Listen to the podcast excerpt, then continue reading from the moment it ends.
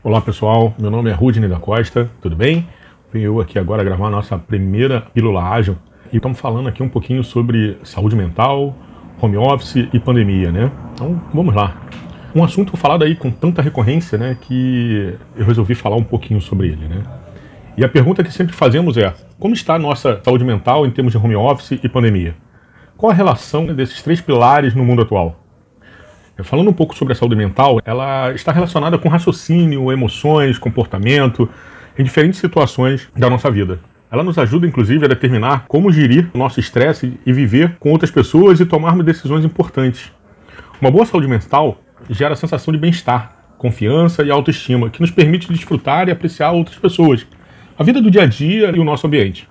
Baseado nessas informações que eu acabei de comentar, começo a ver algumas relações que podem causar divergências Será que foi realmente o home office que trouxe esses problemas? Ou será a pandemia? Ou então o home office na pandemia? Só para refletir.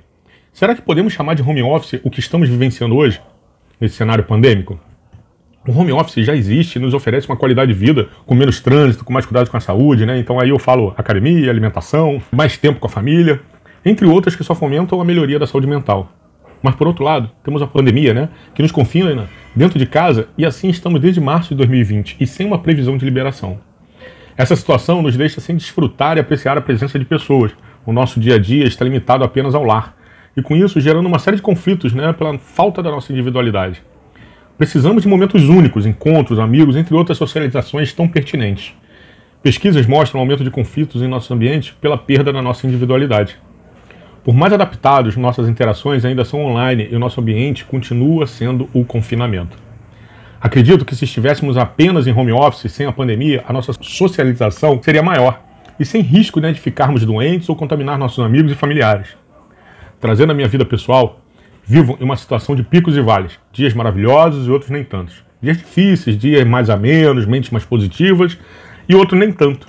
Por muitas vezes, a nossa saúde mental se fragiliza devido às nossas cobranças individuais, pois perdemos a nossa válvula de escape.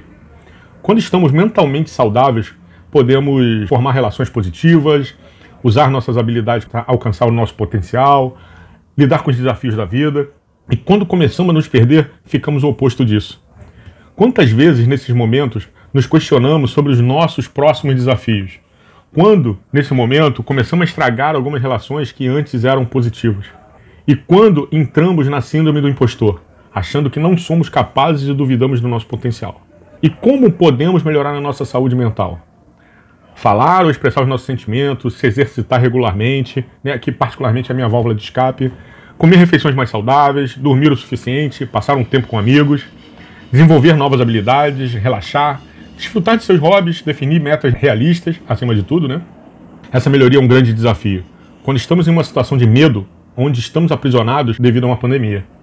O nosso cognitivo também está sendo muito afetado. Mesmo fazendo e praticando as dicas acima, existem momentos complicados, momentos de pânico, momentos de ansiedade, que por muitas vezes podem nos levar a um lugar sem volta. Então estou aqui, ó, agora encerrando a nossa pílula nesse momento e agradecendo aí a cada minuto e espero que eu tenha agregado vocês de alguma maneira. Muito obrigado e um grande abraço.